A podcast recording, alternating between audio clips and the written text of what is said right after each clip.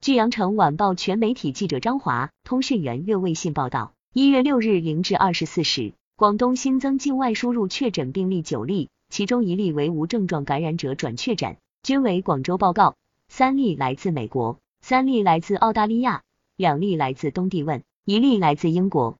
新增境外输入无症状感染者七例，广州报告六例，四例来自美国，其余两例分别来自澳大利亚和吉尔吉斯斯坦。佛山报告一例，来自伊朗，目前在院一百四十三例。截至一月六日二十四时，全省累计报告新冠肺炎阳性感染者六千八百零六例，境外输入四千八百三十四例，其中确诊病例三千五百一十二例，境外输入一千九百一十六例，无症状感染者三千二百九十四例，境外输入两千九百一十八例。感谢您收听羊城晚报广东头条。